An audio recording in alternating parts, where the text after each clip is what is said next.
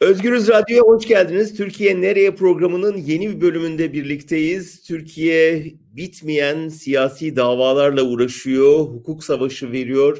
Hukukçular, tutuklular, aileleri giderek büyüyen bir aile halinde bu girdaptan nasıl çıkacağımızı bulmaya çalışıyoruz. Bu haftada konumuz ve konuğumuz e, bu konuya eğilmek üzere davetli Sayın Ayşe Bingöl Demir bize New York'tan katılıyor İnsan Hakları Davalarına Destek Projesi eş direktörü. Hoş geldiniz yayınımıza. Hoş bulduk, teşekkürler. Ben teşekkür ederim katıldığınız için. Önce projeyle ilgili bize bir bilgi verir misiniz? Ne zaman doğdu? New York'ta mı merkezi siz oradasınız ve ne amaçla kuruldu? Tabii ki. Ben meslek hayatımın son 10 yıllık, 10 yıla yakın bir sürecinde uluslararası kurumlarla, uluslararası hukukçularla, akademisyenlerle yer yer ortaklaşan çalışmalar yürüttüm. Ve e, Türkiye'de özellikle 2015'lerdeki sokağa çıkma yasakları döneminden sonra, sonrasında darbe girişimi sürecinden sonra ilan edilen o hal e, ve bugüne taşınan insan hakları krizi ve hukuk devleti krizine bir e, bir bir şekilde bir güç birliği oluşturma tartışması her zaman yaptığımız bir tartışmaydı. E, bu kapsamda 2018'in başlarında e, Middlesex Üniversitesi'nin ev sahipliğinde bir bir e, girişim başlattık. Bu girişimin amacı e, Türkiye'de devam eden e, sistemli insan hakları ihlallerine dair e, hukuk yoluyla yürütülen mücadelenin e, bir yerinden tutmak, bir yerinden destek olmaktı olmak halen de devam ediyor çalışmamız. Dolayısıyla projemizin merkezi Londra, Middlesex Üniversitesi ev sahipliği yapıyor. Somut olarak ne yapıyoruz? Bir grup e, çok saygın insan hakları e, akademi çalışan akademisyen ve insan hakları hukukçusu ve gönüllülerimizle beraber Türkiye'de e, hepimizin şahit olduğu sistemli hak ihlallerine ilişkin yürütülen hukuk süreçlerine çeşitli yollardan destek sunmaya çalışıyoruz. Bunun e, şek şekli, formu değişik yollarla olabiliyor. Örneğin e, o davaları yürüten avukatlara e, o e, üzerine çalıştıkları konularda e, kaynak desteği sunabiliyoruz, araştırma raporları sunabiliyoruz. Onların e, Anayasa Mahkemesi önündeki ya da Avrupa İnsan Hakları Mahkemesi ya da Birleşmiş Milletler İnsan Hakları Komitesi önündeki başvurularına, takiplerine, e, özellikle dil sorunu yaşandığı noktalarda destek veriyoruz. Bunun dışında Türkiye üzerine çalışan uluslararası kurumlarla, insan hakları kurumlarıyla güç birliği yapıyoruz ve örneğin Avrupa İnsan Hakları Mahkemesi önünde süren önemli davalara uz, e, amicus curiae brief denilen üçüncü taraf görüşleri sunuyoruz e, ya da bunun organizasyonunu yapıyoruz. E, ya da önemli hak ihlallerinin söz konusu olduğu alanlarda kapasite, kapasitemiz yeterli ise araştırma raporları yayınlama, yayınlıyoruz. Örneğin OHAL komisyonu ile ilgili kapsamlı etkisizliği ile ilgili kapsamlı bir rapor hazırladık ve bunun dışında da çok sayıda başka aktivitemiz var. Peki günlük pratiğe gelirsek mesela haksızlığa uğradığını düşünen bir e, tutuklu yakını ne yapmalı? Sizinle nasıl temas kurmalı ve siz ona ne gibi bir destek verebilirsiniz? Ee, bizim çok küçük bir kapasitemiz var. Ekibimiz e, ekibimiz çok geniş değil. Dolayısıyla bizim yaklaşımımız e, Türkiye'deki avukatların, Türkiye'deki insan hakları örgütlerinin yürüttüğü e, o fonksiyonu yürütmek değil. Dolayısıyla bu anlamda böyle bir hak ihlaline uğrayan kişinin başvuracağı yer biz değiliz. Bu Türkiye'de e, bu konuyu çalışan bir hukukçu olur ya da bu konuyu çalışan sivil toplum kuruluşları olur. Tabii ki bize ulaşılması halinde biz e, elden geldiğince yönlendirmeler yap, yap, yapabiliriz. Ama bizim buradaki temel fonksiyonumuz e, Türkiye'deki sistemli hak ihlallerini konu edinen stratejik davaları belirleyip o davaların başarılı bir e, bir e, hukuk yolu izlemesini desteklemek. Biliyorsunuz gerek iç hukukta gerek uluslararası hukukta sizin de çok yakından e, yoğunlaştığını bildiğim bildiğim bildiğim Roboski katliamı davası gibi bazı nedenlerle hiç olmadık nedenlerle çok önemli davalar e, çok istemediğimiz sonuçlarla bitebiliyor ve kapanabiliyor. Yani buna engel olmak ve o davanın başarılı bir dava ve Türkiye'deki o sistemli hak ihlalini tanıyan ve bunun çözülmesi için katkı sunan bir dava haline gelmesini desteklemek. Dolayısıyla bu anlamda bizim pozisyonumuz birebir hak ihlalleriyle ilgili bir rol oynamaktan ziyade e, sistemli ihlallere yol açan durumlara işaret eden stratejik davaları tespit edip o davalara destek sunabilmek. Aksine zaten kapasitemiz el vermeyecektir. Hangileri o davalar? Robeski örneğini verdiniz mesela. Belli başlı davalar sayabilir Tabii misiniz? ki. Tabii ki mesela e, çalışma sürecimiz içerisinde belirli konulara çok ciddi yoğunlaşmalar geliştirdik. Örneğin insan hakları savunucularına e, hedef alan e, hukuki süreçler biliyorsunuz onların e, yasal aktivitelerini kriminalize eden e, hukuk e, uygu, hukuk denilen ama aslında hukuki olmayan uygulamalar. Bunlar açısından örneğin iki davada e, çeşitli uluslararası kurumlarla bir araya gelerek e, üçüncü taraf görüş görüşleri sunduk Avrupa İnsan Hakları Mahkemesi'ne. Bunlardan birisi Osman Kavala başvurusuydu. Diğeri Taner Kılıç başvurusu henüz son, henüz sonuçlanmadı. Bunun dışında olağanüstü hal e, kararnameleri sürecinde e, söz konusu olan sistemli hak ihlallerine işaret eden örneğin akademisyenlerin pasaportlarının iptali, bu şekilde seyahat özgürlüklerinin kısıtlanmasına ilişkin Avrupa İnsan Hakları Mahkemesi'nde devam eden bir davaya yine bir üçüncü taraf görüşü sunduk veya e, o hal kararnameleriyle e, işten görevinden çıkar görevinden alınan, işten çıkarılan e, kamu kamu çalışanlarına ilişkin süreçlere müdahil olduk. Yine Kürt siyasetçilerin e, e, milletvekili şey dokunulmazlıklarının kaldırılmak suretiyle haklarında başlatılan yargı süreçlerine ilişkin yürüttükleri Avrupa İnsan Hakları Mahkemesi süreçlerinde avukatlarına, e, hukuki e, e, avukatlarına yaptıkları başvurularda e, destek sunabildik. Ya da e, Kürt bölgelerindeki belediyelere kayyım atanması sürecinde oluşan çeşitli hak ihlallerine ilişkin destekler sunabildik. Yine işkence, kötü muamele ve şu anda hepimizin gördüğü insan kaçırma, alıkoyma, e, e, 90'lardaki o uygulamaların farklı bir boyutuyla şu an karşılaştığımız süreçler. Örnek olarak verebileceğimiz şeyler. Bir diğer üzerine yoğunlaştığımız nokta da belki de bugünün tartışmasına daha doğrudan ilişkili diyebiliriz. Türkiye'deki yargı mekanizmalarının etkililiği ya da etkisizliği sorunu üzerinden yargı bağımsızlığı, yargı tarafsızlığı, Anayasa Mahkemesi'nin durumu, idare mahkemelerinin, ceza mahkemelerinin, hakim savcı teminatlarına ilişkin yaşanan süreçler buna ilişkin bu da bizim yine yoğunlaştığımız bir konu, bir mesele. Peki e, Türkiye hükümeti ya da yargısı tarafından da muhatap alınıyor musunuz? Sadece bu savunmaya verilen bir destekten mi ibaret? Bizimki e, hak ihlaline uğrayanlara e, ve onları temsil eden hukukçulara ya da sivil toplum kuruluşlarına verilen bir destek. Türkiye hükümetinin ve yargısının mevcut durumu itibariyle bu tarz bir e, e, birlikte çalışmaya açık olmadığını biliyoruz ve bunun farkındayız. E, ancak bu, tabii ki böyle bir imkan olduğu noktada e, ne olmalı üzerinden e, bir, bir, bir, bir destek vermeye açık oluruz ama bu mümkün değil tabii ki.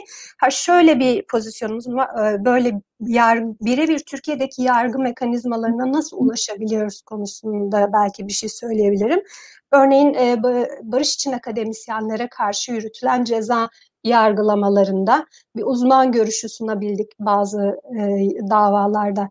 Neden barış bildirisi ifade özgürlüğü kapsamında kalır uluslararası hukukta ve neden açılan o davalar akademisyenlerin ifade özgürlüğünün ihlali niteliğindedir üzerinde ya da bunu aynı şekilde e, örneğin e, yine ifade özgürlüğüne işaret eden e, çok kritik bir dava olan Ayşe öğretmen davasında da Anayasa Mahkemesi'ne neden Ayşe öğretmenin o televizyon kanalında e, ki ifadesi tam tamamıyla uluslararası hukukta güvence altına alınır ve neden e, hakkında yürütülen ceza soruşturması e, ve ce, aldığı ceza buna aykırıdır üzerinden bir uzman görüşü sunduk. Yani çeşitli yollarla Türkiye'deki yargı mekanizmalarına da e, uluslararası hukuk argümanlarımızı götürebilme imkanımız oluyor. Ama bunlar ne derecede dinleniyor hali hazırda konusu bir soru işareti tabii ki. Peki uluslararası camiada, uluslararası kuruluşlarla ya da uluslararası mahkemelerle diyelim Avrupa İnsan Hakları Mahkemesi ile nasıl bir ilişkiniz var? Ya bir ilişkimiz yok. Zaten mahkemenin bu anlamda bir ilişki doğrudan iletişime açık e, olmaması gerekir de. Ancak dediğim gibi önünde devam eden başvurularda e, kendi alanımıza giren konularda şu ana kadar çok sayıda üçüncü taraf görüşü sunduk mahkemeye. Bu üçüncü taraf görüşü şu demek, mahkemenin e, önüne gelen stratejik önemdeki daha önce karara bağlamadığı e, ya da ilk defa dikkate alacağı bir hak ihlali sistemine, hak ihlali pratiğine ilişkin biz bu konuda çalışan bir e, bir e, girişim olarak, bir e, STK olarak e, kendi bilgi, birikim, deneyim ve görgülerimiz üzerinden bir görüş sunuyoruz. Yani Türkiye'deki durum nedir? E, pratikte ne gibi sorunlar yaşanıyor? E, ve bunun e, uluslararası hukuk yorumu nasıl bir yorum yolu gerektirir bizim kendi bakış açımızdan e, bu konular üzerine mahkemeye bu görüşü sun, bu, bu, bu nitelikte görüşler sunuyoruz ve Hı. mahkeme yer yer verdiği verebildiği kararlarda e, bunları bunları dikkate de alıyor, işaret de ediyor.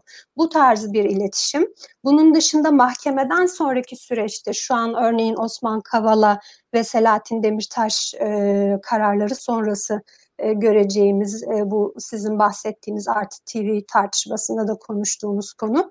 Mahkemeden sonraki süreçte Avrupa Konseyi Bakanlar Komitesi'nin çok ciddi bir Avrupa İnsan Hakları Mahkemesi kararlarını yerine getirilmesinin denetlenmesi süreci var. Bu sürece STK'lar, bizler gibi STK'lar aktif şekilde dahil olabiliyorlar. E, Kural 9'a 2 sunumu, bildirimi denilen bir yolla e, yani örneğin Osman Kavala başvurusunda İnsan Hakları İzleme Örgütü ve Uluslararası Hukukçular Komisyonu ile beraber iki bildirimde bulunduk komiteye ve neden Osman Kavala'nın e, halen biliyorsunuz Türkiye'de yargının hükümetin etkisiyle e, geliştirdiği bazı taktikler var. İşte e, örneğin Osman Kavala'nın Gezi Parkı davasına beraattan sonra verilen tahliye sonrası başka suçlama denen ama aslında başka suçlama olmayan bir şekilde yeniden tutuklanması. Aynı şey Demirtaş'ta da söz konusu oldu. Pek çok başka olayda da bunu gördük.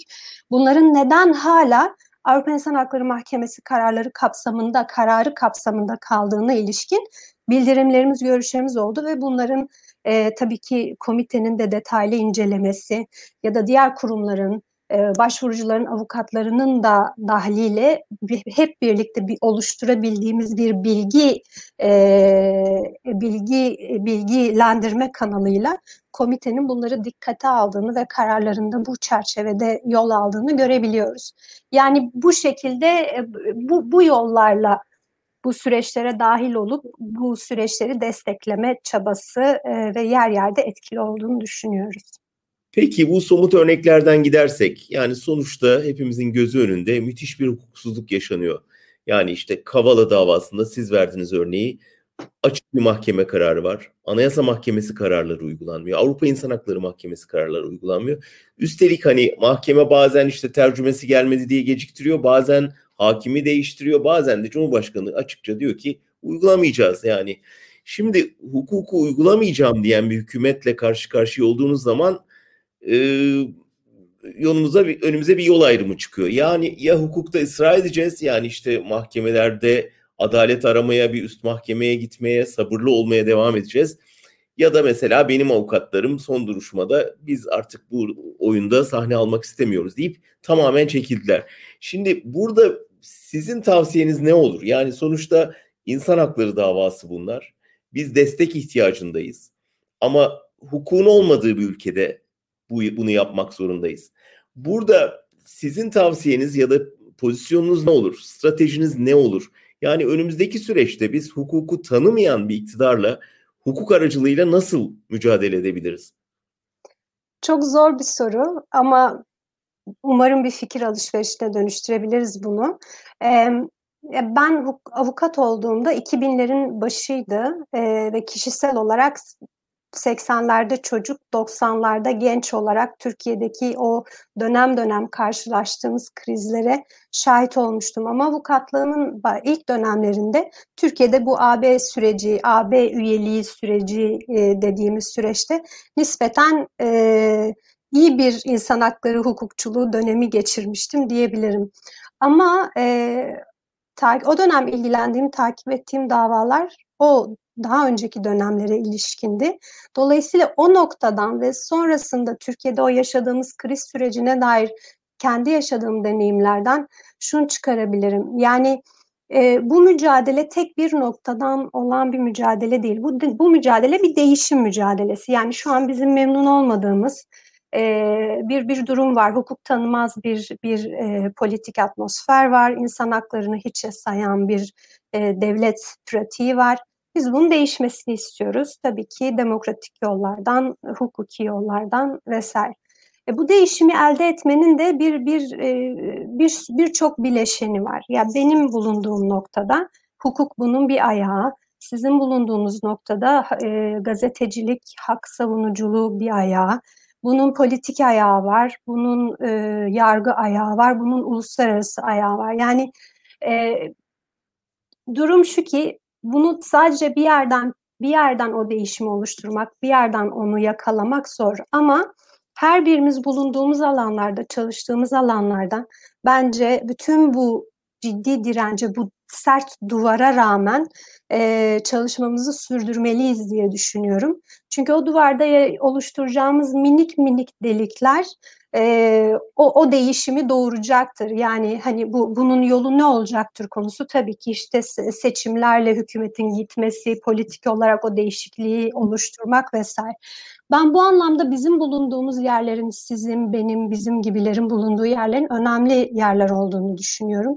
Çünkü kendi yaptığım çalışmalardan da gördüğüm üzere ya Türkiye'de çok yerleşik, çok güçlü bir sivil toplum e, e, toplum e, şeyi var, altyapısı var. Çok iyi insan hakları hukukçuları var. Çok iyi güç yani güçlü diyebileceğimiz bir, bir, bir direnç var bu bütün bunlara karşı.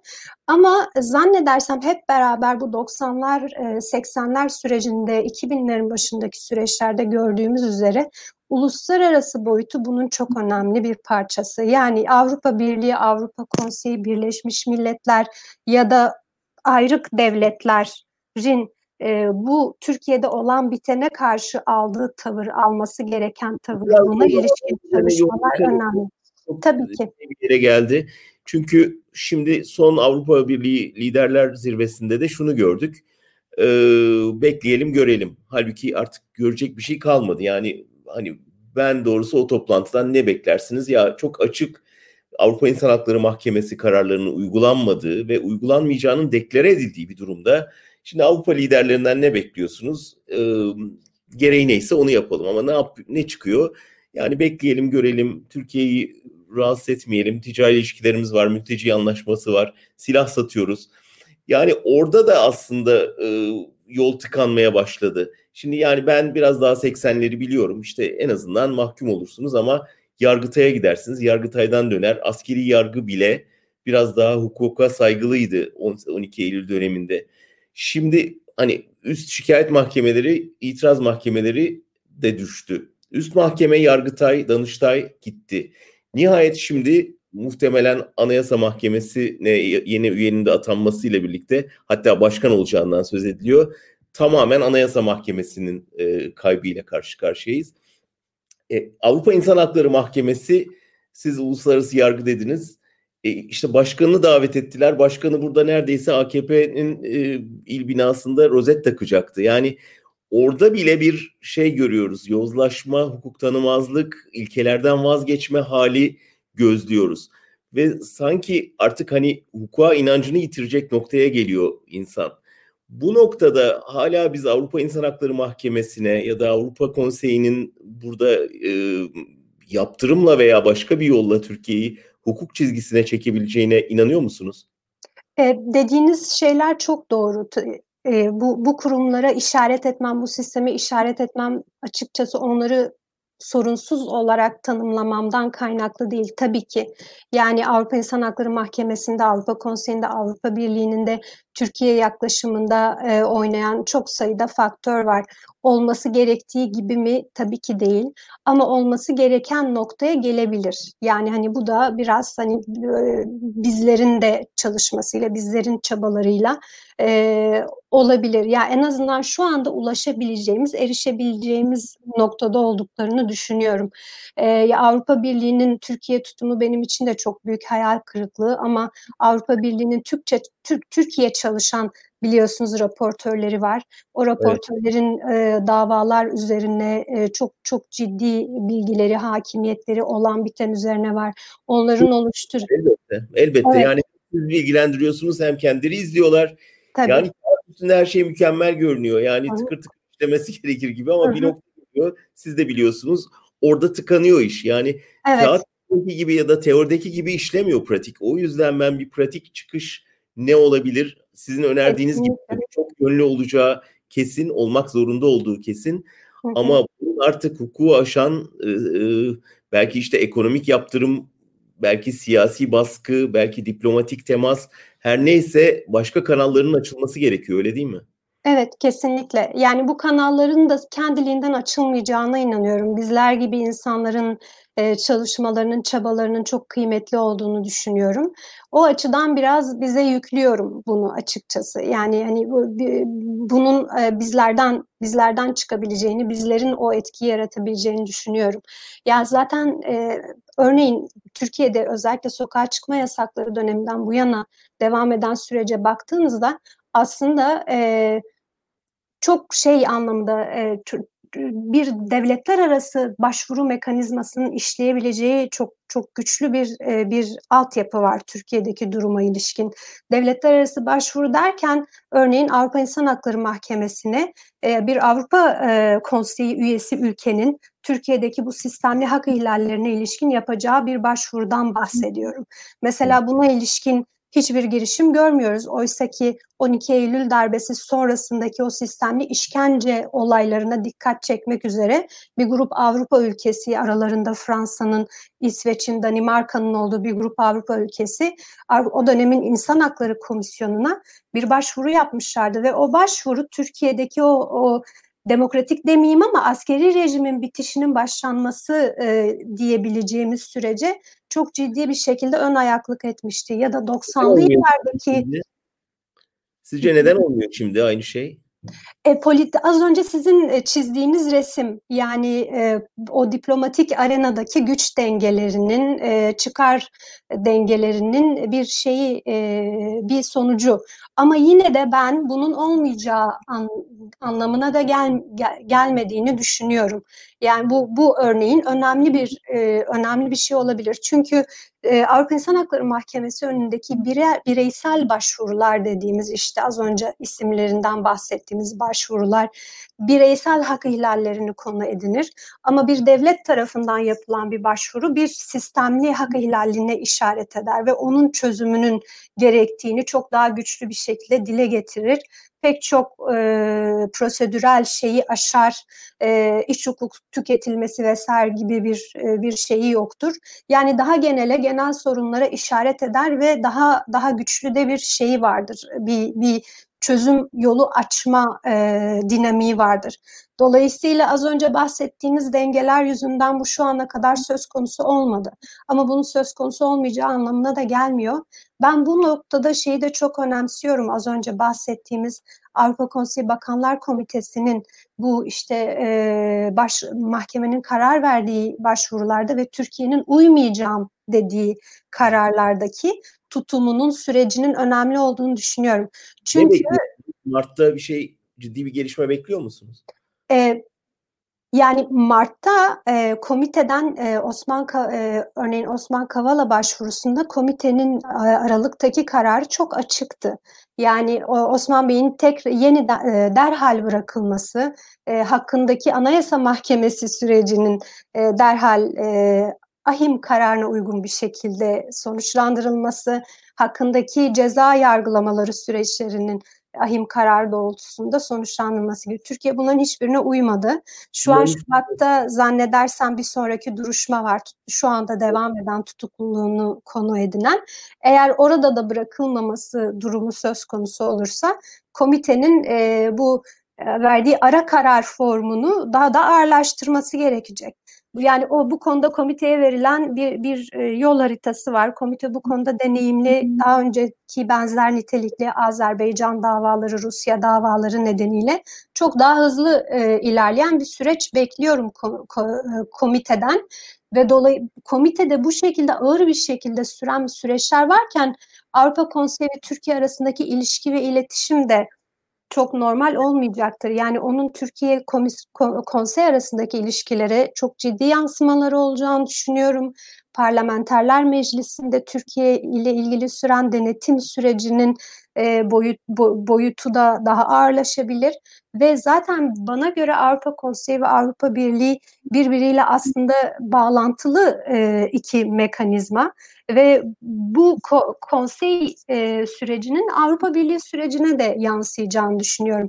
Örneğin Türkiye ile ilgili diyelim ki üyelik e, görüşmelerine ilişkin bir süreç ilerleyecekse, bir noktaya gelecekse bu asla konseyden bağımsız olmayacak. Çünkü Türkiye'nin insan hakları e, reko, rep, şeyi e, ka, kaydı konseyde mevcut. Yani Avrupa e, İnsan Hakları Mahkemesi kararları ya da Bakanlar Komitesi ya da e, Parlamenterler Meclisi'nin çalışmalarında kayıtlı.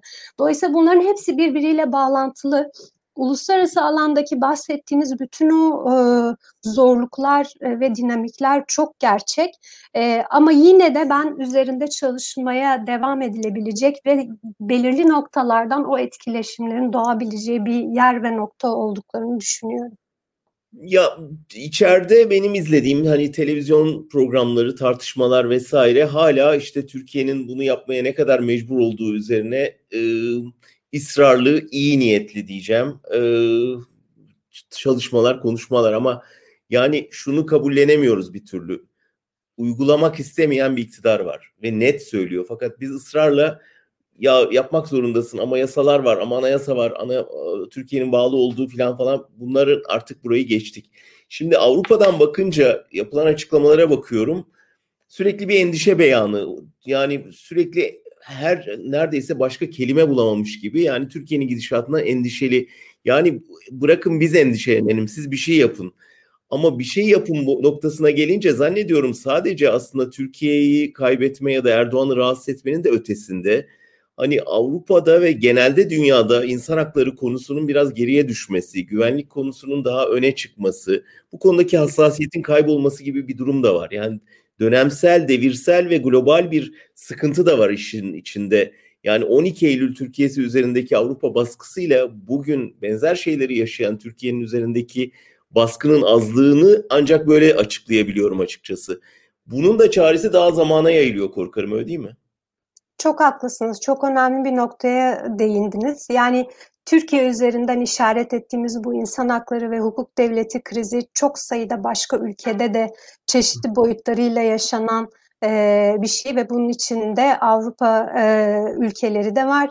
Bunun içerisinde e, Amerika'da var. Yani hani şu an Trump'ın e, gittiği ve Biden'ın gel, gel, gelmek üzere olduğu bir süreçten bahsediyoruz. E, Amerika'nın Uluslararası Ceza Mahkemesi'ne yaklaşımı, Amerika'nın e, Birleşmiş Milletler İnsan Hakları Sistemi'ne yaklaşımı vesaire oldukça problemliydi ve bunun en önemli Türkiye gibi ülkelere yansıması da e, bunu Amerika'nın yaptığını görüp e, kendilerinde de bunu yapma rahatlığını e, vermesi gibi bir yansıması oldu. E, şu anda e, yeni e, buradaki Biden yönetiminin bu konuda alacağı tutumun Avrupa üzerinde de Türkiye üzerinde de bazı etkileri olacağını düşünüyorum. E, ama dediğiniz doğru. E, bu İkinci Dünya Savaşı sonrasındaki o uluslararası insan hakları hukukuna olan inanç ve bağlılık e, çok ciddi bir güç kaybına uğradı özellikle e, son dönemlerde. Ama bunu yeniden oluşturacak e, insanların da olduğunu düşünüyorum. Bunu oluşturan insanlar da bizim gibi insanlardı bu bu güç kaybını yeniden giderecek ve yeniden o noktaya dönüş dönüşü sağlayacak insanların da e, olduğunu düşünüyorum. O yönde devam etmek lazım gibi geliyor bana. Peki bu iyimser bir e, daha doğrusu hepimize sorumluluk yükleyen bir yaklaşım haklı olarak. E, şunla bitireyim daha somut olarak e, yani Kavala gibi, Demirtaş gibi, Ahmet Altan gibi artık simge olmuş davalarda somut bir şey bekliyor musunuz? Yani bu politik bir şey olacak beklenti e, içinde misiniz? Önümüzdeki aylardaki gelişmeler. Yani şöyle iki görüş var. Bir e, Erdoğan şu anda çok sert görünüyor. Onları bırakmama konusunda neredeyse kişisel bir kin güder vaziyette. Ama e, hani Avrupa çok bastırırsa ve gerçekten ekonomik yaptırım noktasına gelirse e, bırakabilir ve diyebilir ki işte bak Türkiye'de yargı bağımsız değil diyordunuz. İşte e, mahkemeler bıraktı. Ben de istemediğim halde kabullenmek zorunda kaldım. Bir kapısı var. İki yok yani çok farkındaki Avrupa kendisine artık bağlı halde ve başka alternatif görmüyor. E, böyle devam eder ve bu insanlar siyasal bir dönüşüm olmadığı sürece yargı kapısından asla geçemeyecekler gibi karamsal bir görüş de var.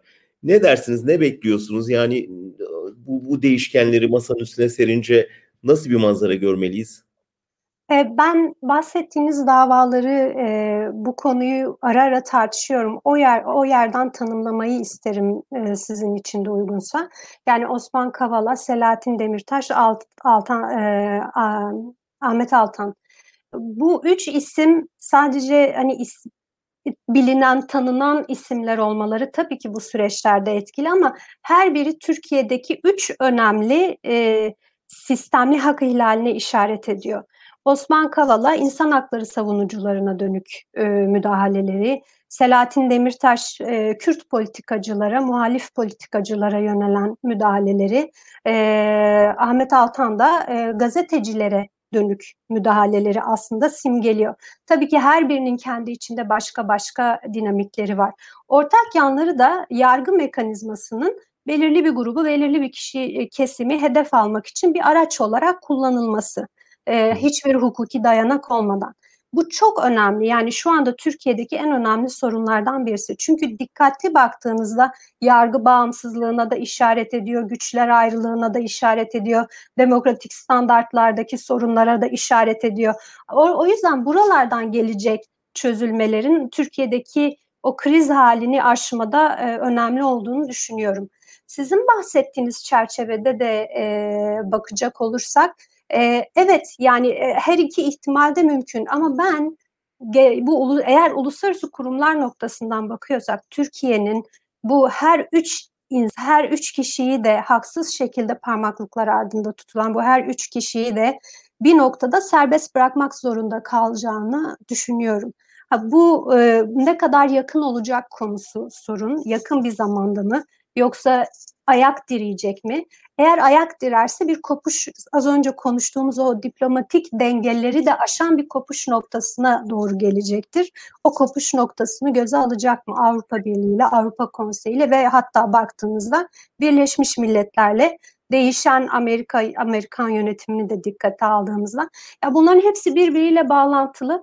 Ben yine sizin az önce değindiğiniz yerden iyimser yerden konuşarak Türkiye'nin e, bu her üç ismi de e, serbest bırakacağı, serbest bırakma noktasına geleceği e, ve bu davaların, bu süreçlerin işaret ettiği e, sorunlarla yüzleşmek zorunda kalacağı bir süreç öngörmek istiyorum. Evet, biz de katılıyoruz. Dileyelim öyle olsun. Çok çok teşekkür ederim. Ee, tabii ki bu üç isimle sınırlı değil, onu tekrar hatırlatalım. Türkiye'de binlerce, on binlerce insan adalet ihtiyacı içinde. Bu üç isim simge haline geldiği için sık sık dile getiriliyor ama öbürlerini ihmal ettiğimiz sanılmasın. Oradan bir kapı açılsa zaten herkes için kalıcı bir çözüme dönüşecek bu. Ama sizin de söylediğiniz gibi burada bekle gör yerine hepimizin bu taşın altına elimizi sokmamız ve mücadele etmemiz gerekiyor. Ayşe Bilgin Göldemir teşekkür ederiz katıldığınız için programımıza. Ben teşekkür ederim. Türkiye nereye adalet arayışımızı ve insan hakları ihlallerini konuştuk. Haftaya bir başka konu ve konukla yine karşınızda olacağız. Görüşmek üzere, hoşçakalın.